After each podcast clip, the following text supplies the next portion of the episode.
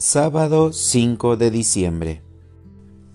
Lectura del Santo Evangelio según San Mateo.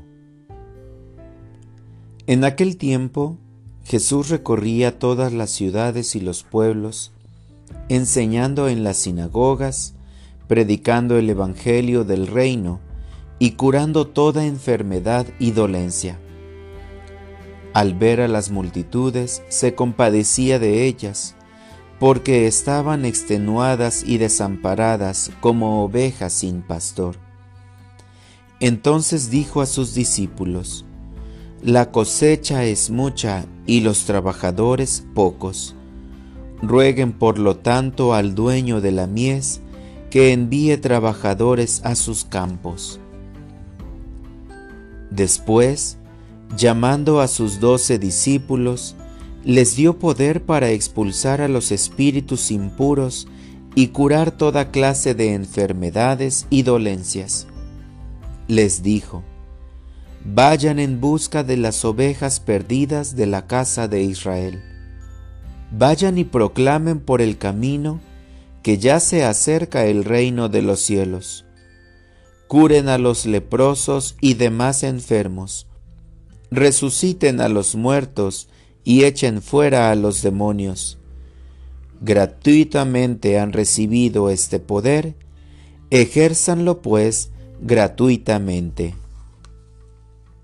Palabra del Señor. Oración de la mañana. Señor, hoy me encomiendo a tu Santísima Madre. Señor, hoy quiero iniciar mi día encomendándome a tu Santísima Madre, aquella mujer que te llevó en brazos y te vio crecer, que te educó y te formó para ser el mejor hombre de entre los hombres y para que pudieras defender la verdad con valentía y ser capaz de amar hasta el extremo. Si ella te enseñó tanto, le pido que también guíe mi caminar y me enseñe a amar hasta entregar mi vida por los hermanos, especialmente los más necesitados. Hoy, Señor, me envías al igual que tus discípulos a las ovejas perdidas de la casa de Israel, para proclamar la buena nueva del reino. Haz que vaya sin temor y manifieste mi experiencia de amor y compromiso contigo.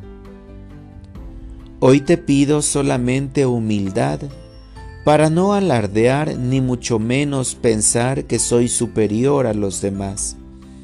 Hazme comprender que simplemente soy un mensajero que ha tenido una experiencia de amor contigo.